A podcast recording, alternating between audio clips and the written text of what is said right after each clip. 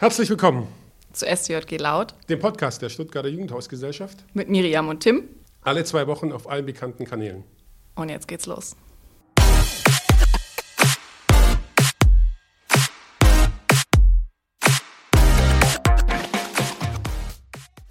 Hallo, liebe Ulrike Weins. Gute Freundin nenne dich auch Uli. Ja. Ich darf, somit dürfen wir dich auch heute Uli nennen. Ja, das wäre mir eine Ehre. Super. Du bist seit äh, mehr als 16 Jahren bei, die Leitung beim Projektwerk. Mhm. Und jetzt ist äh, Ende August oder Mitte August, wo wir das aufnehmen. Wo wärst du normalerweise jetzt? ah, normalerweise stehe ich jeden Sommer im August auf dem Sandplatz im Reitstadion und ähm, freue mich über 500 Kinder auf dem Platz und 320 ehrenamtliche Helferinnen und Helfer sind drei Wochen da um mich rum und die Sonne scheint. Es regnet manchmal heftig. Wir haben Wind und Wetter, sind wir ausgesetzt und ähm, ich stehe voll im Saft jeden August. Sechs Wochen. Ja, wenn man ehrlich ist, sechs Wochen lang. Alle Menschen, die Ferienbetreuungsangebote machen, ähm, haben einfach genug mit Vorbereitungen zu tun, dann die Durchführung und am Ende räumen wir wochenlang alles wieder auf. Also sechs Wochen. Mein Sommer ist in Bad Cannstatt, wenn andere auf Mallorca am Strand liegen und so, bin ich in Cannstatt. Im Stutengarten. Im Stutengarten, genau. Das ist eine Kinderspielstadt. Kannst du ein bisschen was erzählen zu Kinderspielstätten im Allgemeinen, was das beinhaltet? Also Kinderspielstätte sind ein bewährtes pädagogisches äh, Konzept. Es gibt schon sehr lange wo Kinder in die Welt der Erwachsenen eintauchen und spielerisch diese, diese Welt kennenlernen. Und man baut dazu eine ganze Stadt zum Spielen auf mit Häusern und Hütten. Manchmal finden Spielstätte auch in geschlossenen Räumen statt oder wie in München auf einem großen, in einer großen Messehalle. Aber das Besondere an der Kinderspielstadt Stutengarten ist, dass sie eben outdoor stattfindet, in einem wunderschönen Gelände, das kaum einer in Stuttgart kennt, nämlich das Reitstadion. Früher waren da die Hip-Hop Open immer jeden mhm. Sommer zu Gast. Und seit 16 Jahren waren wir immer mit 1500 Kindern und 320 ehrenamtlichen Helferinnen und Helfern dort und haben einfach eine super schöne Zeit erlebt. Und Spielstätte schaffen, dass ähm, die Ernsthaftigkeit des Spiels an aller, allererster Stelle steht. Also man lernt ganz viel, aber man ist nicht in der Schule, sondern man bewegt sich frei wie erwachsene große Menschen eben in einem, in einem festen pädagogischen Konstrukt und hat vor allem ganz viel Spaß. Und lernen tut man in diesen Kinderspielstätten auf ganz verschiedenen Ebenen, weil man zum einen ganz viel Politik im Spiel versteht, wie Wahlkampf funktioniert, wie ähm, soziales Miteinander geht, wie die Wirtschaft funktioniert ist einfach ganz, ganz wichtig ähm, für alle Kinder und für alle Jugendlichen da, dass sie eben da eintauchen. Wenn ich ein Produkt habe, was ich auf den Markt schmeiße und es funktioniert nicht, es kauft keiner, dann muss ich mir genauso im echten Leben überlegen, was kann ich tun, das Produkt an den Mann und an die Frau zu bringen, genauso eben auch in der Kinderspielstadt. Wenn wir eine neue Eissorte erfinden, Basilikum, Reisbombe oder wie auch immer, dann muss man halt gucken, muss man da einen Werbefilm drehen oder muss man eine Verköstigung machen oder braucht man einen Radiospot oder muss im Atelier einfach mal jemand die Sorte, die Special-Sorte malen und zeichnen und dann an die Wand hängen, an die Litfaßsäulen in der Stadt oder man muss das Ding in aller Munde bringen und das lernt man da. Und wie findet jeder oder jede seinen Platz? Also kann jeder am ersten Tag machen, was er will? Oder wird man zugeteilt und jeder versucht mal? Oder? Ähm, also man, man spielt das Spiel in einer, in einer festen Gruppe und diese Gruppe an, an Kindern, an Bürgerinnen und Bürgern geht gemeinsam auf die Arbeitsagentur. Und dort kann man sich dann seinen Job raussuchen. Und man wechselt dreimal die Woche, darf man einen anderen Job wählen. Und wir haben einfach ähm, super pädagogische Betreuer, Betreuerinnen und Betreuer, die da das Spiel unterstützen, weil wir natürlich nicht so viele Polizisten und Polizistinnen Jobs haben, wie eigentlich gebraucht werden. Und deswegen gucken wir so, dass jeder so sein Glück findet. Und eigentlich war das in 16 Jahren immer so, dass jeder am Ende an dem richtigen Platz angekommen ist. Weil manche Eltern rufen dann an und sagen, mein kleiner Sohn muss unbedingt zur Feuerwehr oder irgendwo ähm, hin, was er halt schon kennt. Und am Ende gab es halt keinen Job mehr in der Feuerwehr und das Kind sitzt überglücklich beim Juwelier und fädelt Perlen oder backt Brötchen, wusste gar nicht, dass ihm das Spaß macht. Und deswegen ist es so ein, ist so ein großes äh, Überraschungsding ganz oft, an welchen Job man kommt. Aber am Ende sind alle glücklich und zufrieden. Genauso Betreuer und eben auch Kinder. Und dieses Zufriedensein oder ja, so was Neues erleben und Glück, glücklich sein, das steht wirklich an erster Stelle. Deswegen ist die Spielstadt so groß, dass wir einfach für jeden das richtige Plätzchen erfinden können. Das sind wir oft gefragt worden. Ähm, warum, warum baut ihr das so groß auf? Naja, wenn wir es schon machen, dann können wir es einfach auch richtig machen. Und wir können so eine Vielfalt anbieten, dass jeder sich da, jeder sich wohlfühlt. Wenn ich als Betreuer nicht gern Sport mache, dann arbeite ich halt einfach nicht in dem Sportbereich.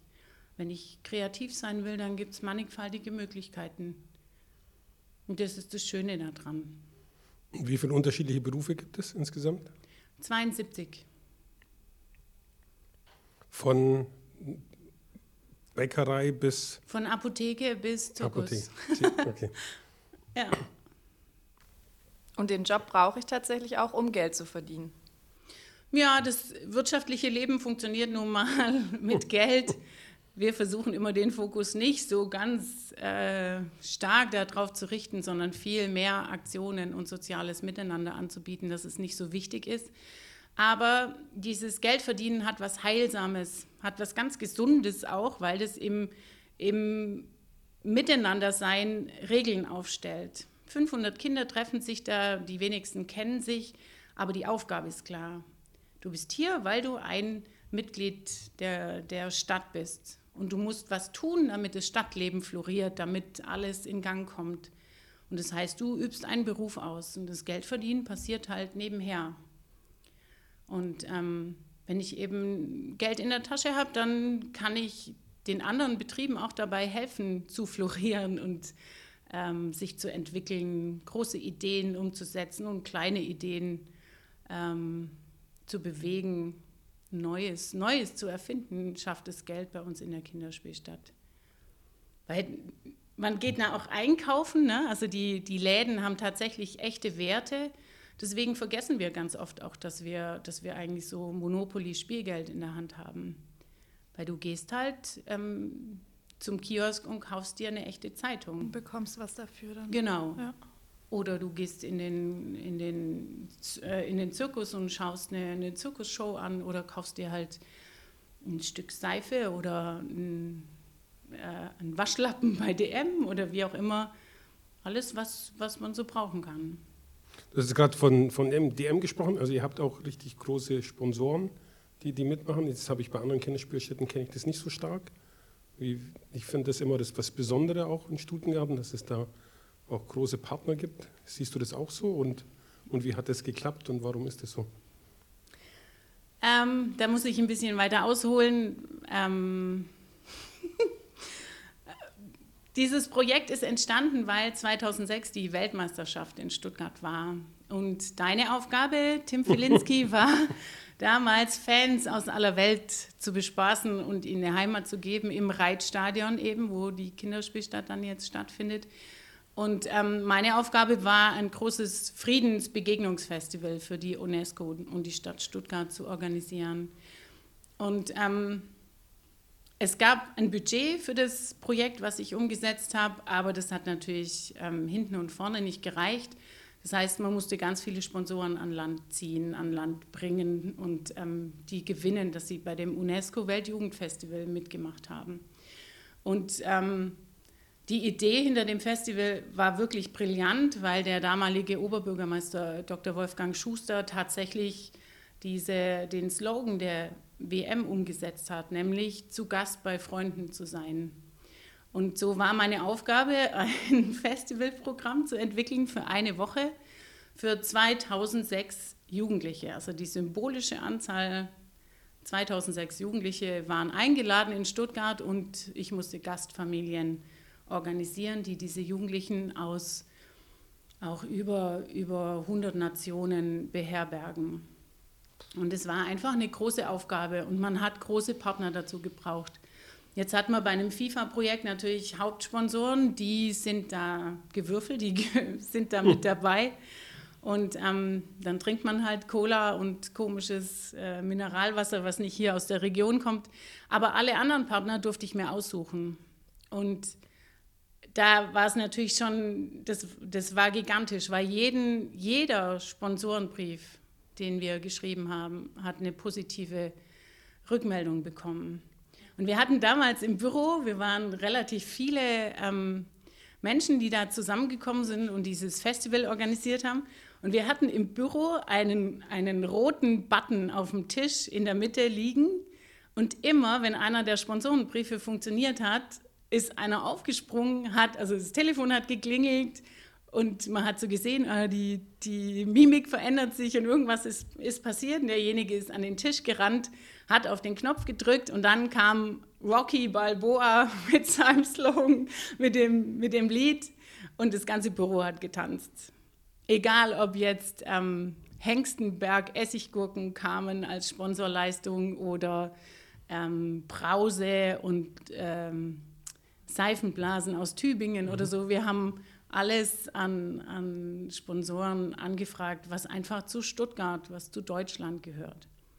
Alle, alle Jugendlichen haben eine Festivaltasche bekommen und diese ganzen Gegenstände sind quasi als, als Willkommensgruß in diese, in diese Tasche gewandert. Also von, von ähm, wie ich gerade gesagt habe, ähm, Seifenblasen aus Tübingen, Essiggurken aus Esslingen, ähm, alles mögliche. Eine, eine Tafel Schokolade aus Waldenbuch durfte natürlich auch nicht fehlen. Und das Ding war prall gefüllt. Bis hin zu der Firma Langenscheid, ähm, die uns ein Wörterbuch geschenkt hat ähm, für jeden Jugendlichen und für jeden Gastgeber auch, wo man nur über Bilder miteinander kommuniziert hat.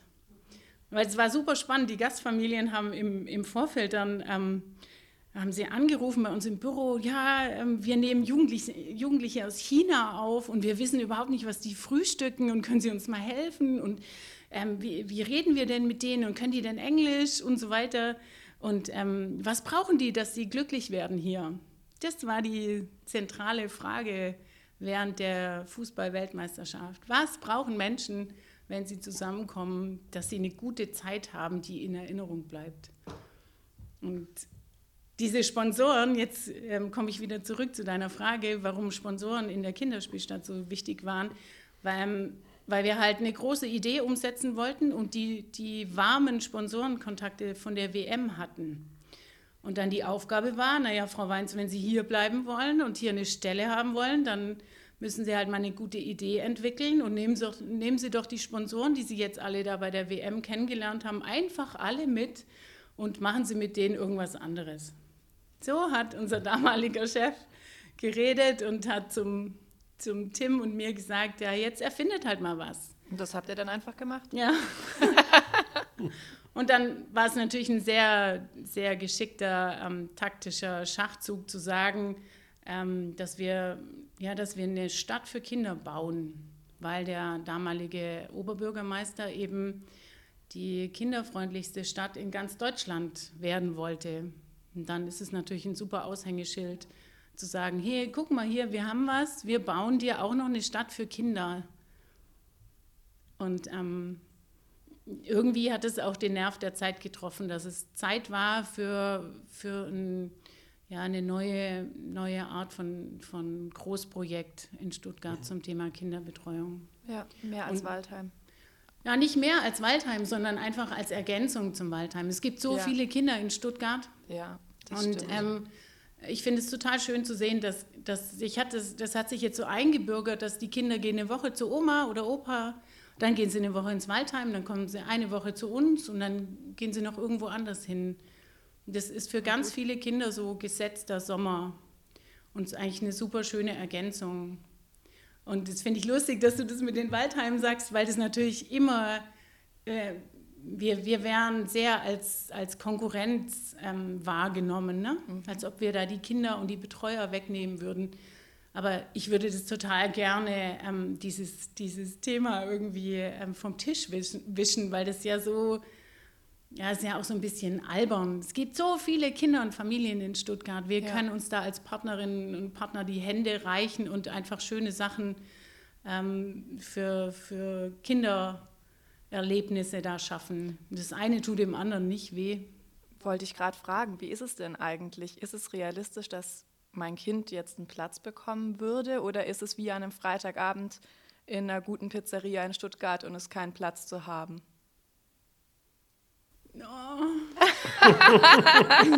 Okay.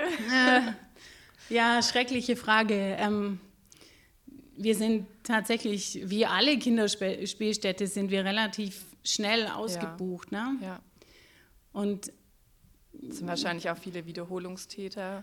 Ja, und die bringen dann halt dabei? immer noch Freunde mit Ja, oder klar. ähm, man hat es von, von anderen gehört und denkt, ah ja, das wäre schön, wenn mein Kind da auch mal wäre. Ja. Ähm, ja, die Warteliste ist immer lang, aber Okay. Wir, wir können das nicht länger machen. Wir haben immer überlegt, ob wir, die, ob wir das erweitern können, dass mehr Kinder da noch dran, dran teilnehmen können. Aber wir schaffen das kräftemäßig nicht. Noch eine Woche dran zu hängen.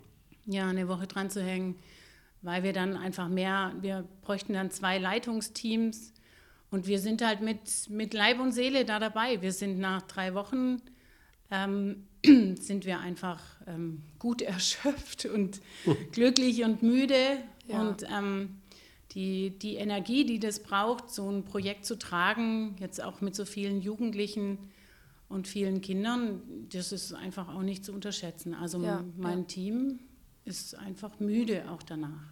ja, das glaube ich. Also das ist schon ein, ein Gewaltakt so ein bisschen auch.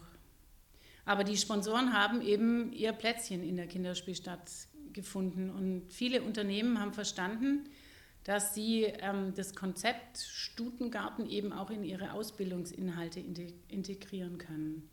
Und das finde ich, das finde ich mit das Wichtigste, weil wir ähm, Erwachsene als Vorbilder in dem Spielkonstrukt haben wollen. Das war mir immer das Aller, Allerwichtigste, dass Kinder auf Vorbilder aus dem echten Leben treffen, weil da, da passiert ganz viel an, an Begegnung.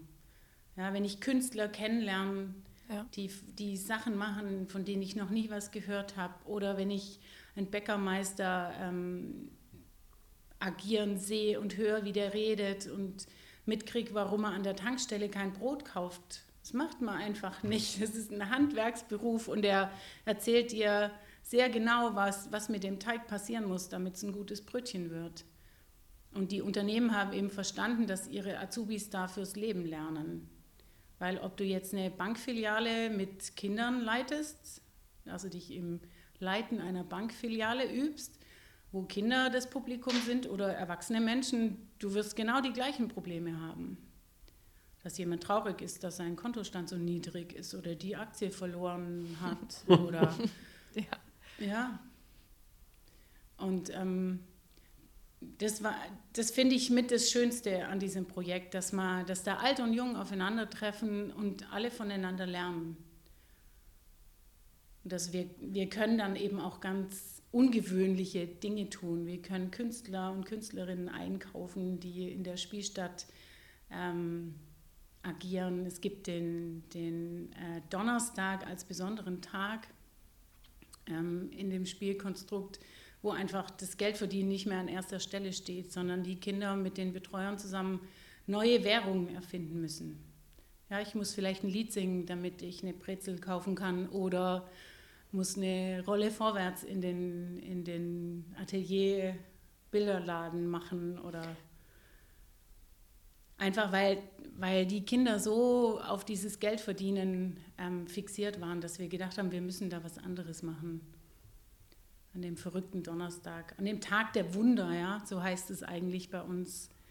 Da das ähm, Zitroneneis ist grün eingefärbt, in der Pommesbude werden irgendwie Snickers frittiert oder andere lustige Sachen ähm, erfinden die Kinder da. Und der Tag ist einfach auf den Kopf gestellt.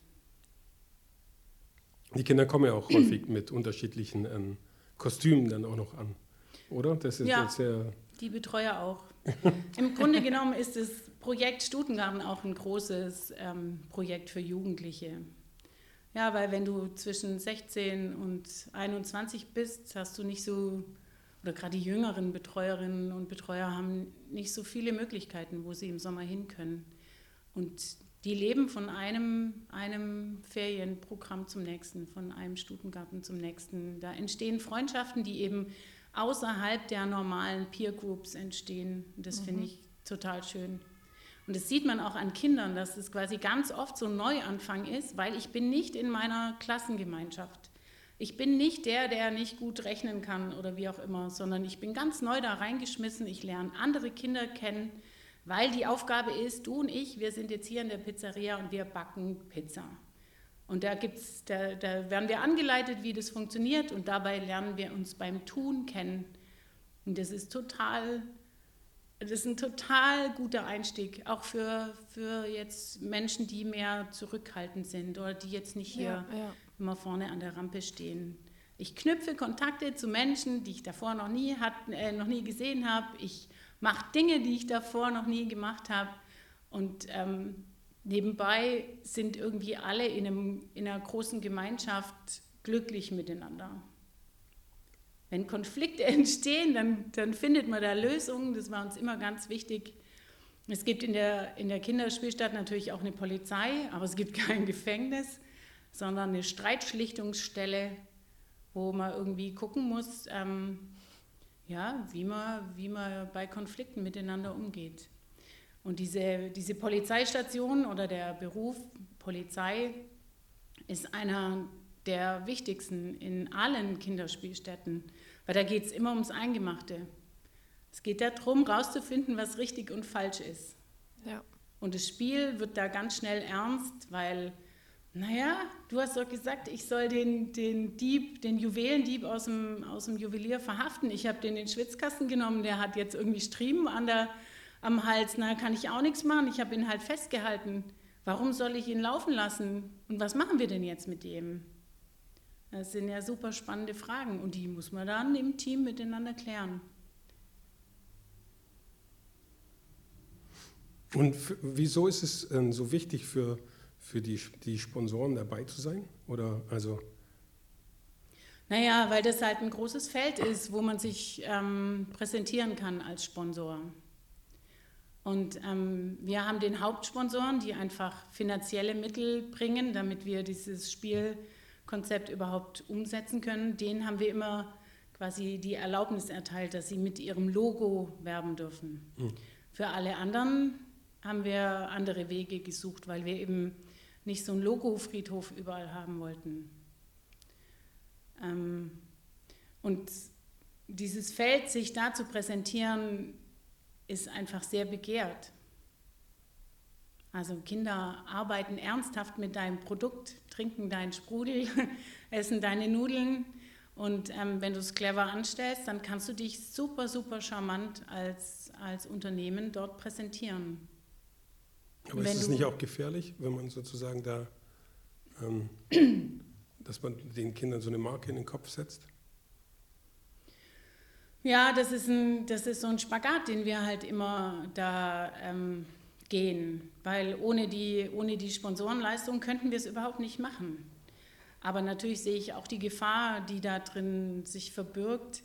Ich habe auch schon heimlich abends viele Logoschilder weggeschraubt und unter dem Zeltboden versteckt, weil es mir einfach zu viel war. Ja, wenn sich Unternehmen nicht an die, an die Vereinbarungen gehalten haben, sondern halt gedacht haben, ah ja, komm, wir machen mal die komplette Wegeführung, pflanzen wir mal äh, plakatieren wir hier mit unseren, unseren Bannern voll, dann haben wir die halt wieder abgehängt.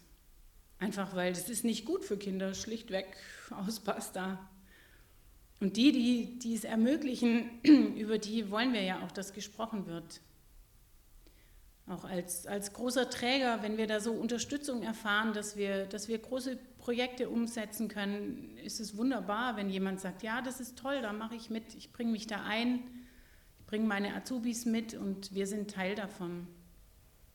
Ja, man supportet ja im Prinzip die nächsten Generationen. Also wie du sagst, die Azubis sind dann schon die nächsten und dann noch die viel kleineren ja auch. Ja. Also von dem her. Ja. Das hast du allein davon. Und es ist viel mehr wert. Also marketingtechnisch ist es viel mehr wert, wenn ein Kind nach Hause kommt und sagt, Mama, stell dir vor, meine Stuckis, die ich im Studiengang verdient habe, werden von einem Mann aus Waldenbuch in echte Euro-Währung umgewechselt. Damit wir auch im echten Leben mit, dem, mit den Stuckis was bewirken können. Ja, wie heißt denn der Mann aus Waldenbuch? Ja, weiß ich auch nicht mehr, aber der macht Schokolade.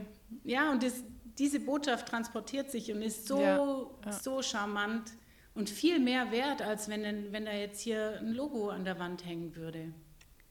Das heißt, ihr wechselt immer am Ende des, ähm, der Woche dann noch das Geld wieder um für ein soziales Projekt. Ihr habt immer pro, pro Woche ein soziales Projekt und das wird dann da nochmal vorgestellt und dann dafür wird dann nochmal extra Geld gesammelt und auch das dann ähm, eingesammelt und gespendet. Genau, wir wollen, dass die Kinder mit ihrem, äh, mit ihrem Spielstadtleben, äh, äh, arbeiten quasi, ähm, auch was im echten Leben dann mhm. unterstützen können. Ja, und dass sie über den Tellerrand gucken und sehen, ah, okay, wir spielen jetzt hier in Bad Cannstatt, uns geht's gut, wir haben alles, was wir brauchen. Was machen eigentlich Kinder, die auf einem anderen mhm. Kontinent leben? Und die, die BW Bank, unser Hauptsponsor, ist da eben auch immer groß dabei, dass sie sagen, ah, okay, wir schmeißen nochmal 1500 Euro mehr in den Topf und die Kinder dürfen selber entscheiden, welches Projekt sie mit 500 Euro dann ähm, pro Woche unterstützen. Also man, man macht dann gemeinsam ein, ein Kunstprojekt zum Beispiel, man malt ein, malt, ähm, ein, ein Kunstwerk in die Bankfiliale und für jedes Bild, das die Kinder an das große Bild ähm, angebracht haben, wird dann der symbolische Betrag von einem Euro von der Bank in die Hand genommen. Das finde ich ganz schön, weil dann das Spielen eben auch wirklich so, ein, so einen Impact im echten Leben hat. Ich muss dir was erzählen, wenn die, wenn die Uli früher, ähm, wo ich, wo ich noch dabei war bei Studiengarten, dazugekommen ist und es hat ihr nicht gefallen, wie wir es aufgebaut haben, dann mussten wir immer noch mal alles abbauen. Das war so ein bisschen eine verhasste Zeit, diese Aufbauphase immer. Aber die Uli hat sehr viel Wert immer darauf gelegt, dass es ähm, schön aussieht. Und ich, für mich war das am Anfang sehr, sehr ähm, anstrengend. ähm, aber ähm, es hat sich immer gezeigt, dass es richtig war. Also, dass die ähm, Mülleimer verkleidet sind, dass, die, ähm, dass überall Wimpelketten hängen, dass es einfach schön und nach was aussieht. Warum ist dir das so wichtig, dass Kinderprojekte schön sind? Naja, weil gestaltete Räume eine Auswirkung auf die Menschen haben, die sich darin bewegen. Und dafür würde ich alles tun. Und hast ja. die anderen auch aufgefordert, alles zu tun. Ja, ich wollte es euch immer so verkaufen, dass ihr es gut findet, wenn wir jetzt nochmal alle Zelte umdrehen, weil man das Logo von dem anderen Hauptsponsor Mastertent nicht gesehen hat, ich das dem im Gespräch aber verkauft habe. Da, da kann ich ja dann auch nicht anders. Und die sehen halt auch einfach schöner aus, wenn sie so rumstehen. Deswegen haben wir manches Zelt wegen mir abgebaut und neu aufgebaut. Das stimmt, ja. Aber das, wir haben auch, wir haben ganz viel Geld dafür ausgegeben, eine schön, wirklich eine schöne Umgebung aufzubauen. Und nächtelang haben wir, haben wir Bauzäune mit, mit ähm, Bastmatten. Bastmatten verkleidet, damit es eben nicht mehr nach Baustelle aussieht. Und ähm, das ganze Jahr über, ich bin immer über Flohmärkte getigert und habe merkwürdige Dinge, Dinge gekauft, die keiner verstanden hat, aber am Ende waren sie halt dann als Deko in verschiedenen Berufen da zum Einsatz gekommen. Und ähm, ja, so ein liebevolles, ein liebevolles Ambiente zu schaffen und auch zum Beispiel Raum für Kunst, für künstlerische Aktionen da zu bieten, das war mir immer, war mir total wichtig, weil es passiert was mit Menschen, wenn sie von schönen Dingen umgeben sind. Kunst und, und, und auch Zirkus ist dir ja schon immer sehr nah gewesen, auch in deiner Schulzeit. Wir kennen uns jetzt schon sehr lange. ähm, deshalb weiß ich das. Kannst du dazu ein bisschen sagen, wie es dazu gekommen ist? Oder? Ja, ich war auf der Michael-Bauer-Schule in Stuttgart-Feingen und der Zirkus Calibastra, ich war in der Klasse ähm, wo das in einem Schullandheim gegründet wurde. Das ist einer der ältesten Kinder- und Schülerzirkusse, den, es, gibt, den es gibt.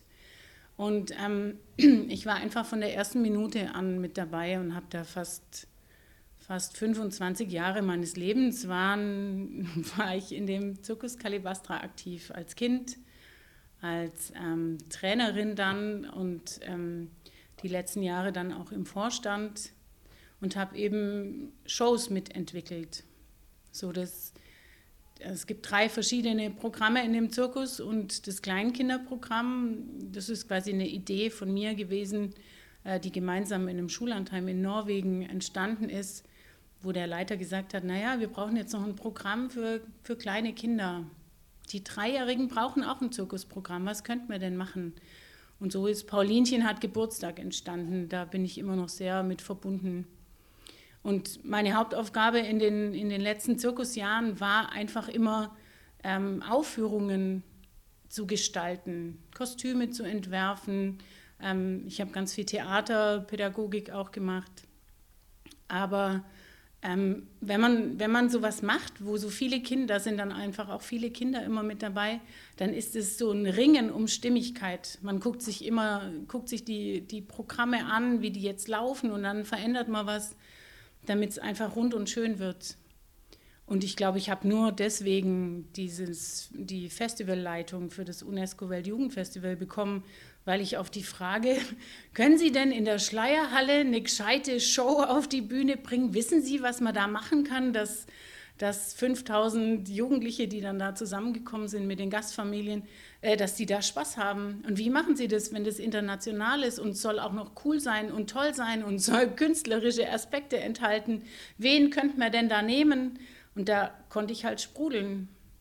Das habe ich ja im Kleinen äh, halt im Zirkuszelt gemacht und konnte das dann bei dem Festival in der Schleierhalle machen, konnte mir einen Moderator aussuchen, habe meine Zirkus... Ähm, Kolleginnen und Kollegen, die hatten damals ein, ein Circumig, ein, ein Künstler, äh, Aktionsgruppe, eine Künstleraktionsgruppe haben die gegründet, die eben so Walking Acts gemacht haben. Die waren als farbige Menschen, die die Kontinente repräsentiert haben, ähm, bei der Eröffnungsshow und bei dem ganzen Festival dabei. Ich habe ich hab da aus dem Vollen geschöpft und alles, alles genutzt, was mir quasi der Zirkus ein Leben lang so beigebracht hat.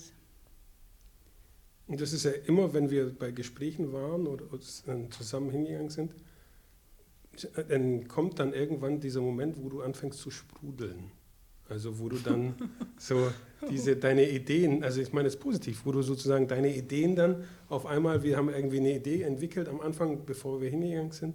Und dann aber, als wir dann dort waren und äh, die, die Partner sich irgendwie anders vorgestellt haben, dann kommt der Moment, wo du dann erzählst und dann auf einmal die Ideen von den Leuten nimmst oder von dem Partner nimmst und mit, mit unseren Ideen zusammenbringst und dann was Neues entsteht. Das fand ich immer sehr, sehr faszinierend, wie, wie schnell das ging so. Und du bist für mich so eine Ideenverwirklicherin, also die, ähm, die so Ideen nimmt und dann ja, da was Neues draus macht. Hast du eine Vorstellung, warum ist das durch diesen Zirkus und die, die Waldorfschule und durch diese handwerklichen Fähigkeiten, die du ja auch noch hast? Du, also wenn irgendwas nicht gepasst hat, dann hast du es halt selber gemacht oder hingeschrieben oder so. Also. ja, das, also das hat schon, hat schon viel damit zu tun, hat mich sehr geprägt. Ich hatte einfach eine, ich hatte so eine Waldorf-Schulzeit wie aus dem Bilderbuch. Ich habe einfach unglaublich tolle Menschen in meiner Kindheit und in meiner Jugend auch kennengelernt. Mein Klassenlehrer war ein Matrose, der zur See gefahren ist. Und immer wenn wir abgeschweift sind und nicht mehr zuhören konnten, dann hat der, hat der aus aller Welt erzählt. Und der stand so für dieses, ähm, er führt diese Klasse und ähm, es war so ein, so ein beeindruckender Mensch. Oder meine Handarbeitslehrerin ähm, Iris Feigle war die, die prägende Persönlichkeit in meinem Leben, weil das einfach eine, eine Künstlerin auf ganz vielen Gebieten war und die mir alles beigebracht hat, weil ich so, äh, ich war immer als Erste mit, mit irgendwelchen Sachen fertig und stand dann da rum und dann hat sie mir immer noch irgendwas extra beigebracht und so und dafür bin ich total dankbar. Und ähm, in der, ich habe in meiner Schulzeit einfach auch gelernt, so genau hinzugucken, genau zuzuhören, ähm, zu verstehen, was Menschen brauchen, damit sie, damit sie ähm, mitgehen können zum Beispiel auch. Und dafür bin ich total dankbar. wenn ihr euch vorstellt, dass wenn wir eben Projekte gemacht haben, die Kinderspielstadt hatte am Anfang kein Geld. Wir mussten ja lostigern und alle davon überzeugen, dass es jetzt genau das Richtige ist. In dieses Projekt bitte investieren Sie jetzt mal Ihr Geld. Und es wäre total nett, Sie würden es nicht nur einen Sommer machen, sondern es ja. würde mich sehr entspannen, wenn ich wüsste, dass Sie im Jahr drauf auch noch dabei sind. Da musst du schon was, du musst schon was in den Ring schmeißen. Und ähm,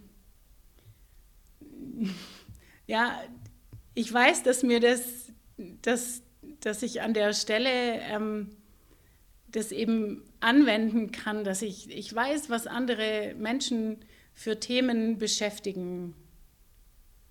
Also auch äh, aus, aus Marketing-Sicht zum Beispiel. Ich, ich lese eben alles, was ich lese Jahresberichte von allen Stiftungen, von großen Firmen. Ähm, ich kann mir das, das kann ich mir dann irgendwie super gut auch merken und dann eben, wenn man Anträge schreibt, muss man eben an der Stelle wissen, wo man die Menschen abholen kann. Und das sagen die nämlich in den, in den Jahresberichten, steht es ganz deutlich drin. Wir wollen da und da Geld investieren. Und wenn ich jetzt halt Gelder für, für die Kinderspielstadt Stutengarten gebraucht habe, dann, dann wusste ich, ah, okay, die haben die und die Themen, komm, wir machen das zusammen. Und man muss da flexibel sein, ne? wenn jetzt das Forstamt sagt, ja, es wäre super, wir könnten, könnten mehr Kinder erreichen, dann bauen wir halt einen Wald in die Kinderspielstadt. Mit einem Moosbett und ähm, vielleicht einem Achtsamkeitspfad, wo, man, wo Kinder sich zur Ruhe legen können. Wo man Bäume sieht, vielleicht auch was über Bäume lernt und plötzlich gibt es dafür Geld. Das sind nicht meine Ideen, sondern die entstehen halt, wenn man, wenn man dem anderen zuhört. Und man hört, was der braucht damit er es gut findet, dass er gefragt wurde, ob er, ob er mitmachen mag. Und an der Stelle hast du recht, dass ähm, ja, da, da haben wir einfach alle zusammen viel hingekriegt. Danke, Uli, dass du uns heute so einen Einblick gezeigt hast. Ich danke sehr, dass ich hier zu Gast sein durfte. Und zum Thema Unternehmenskommunikation ist ein Podcast einfach das Beste, was ihr erfinden konntet weil Unternehmen manchmal so groß werden, dass Menschen sich aus den Augen verlieren. Und das ist so leicht, das ist so zugänglich für jeder Mann, für jede Frau, jede Frau einfach einen Podcast anhören, während man Auto fährt oder so und dabei lernt man sein Unternehmen kennen. Finde ich eine brillante Idee und ich danke, dass ich ein Teil davon sein durfte.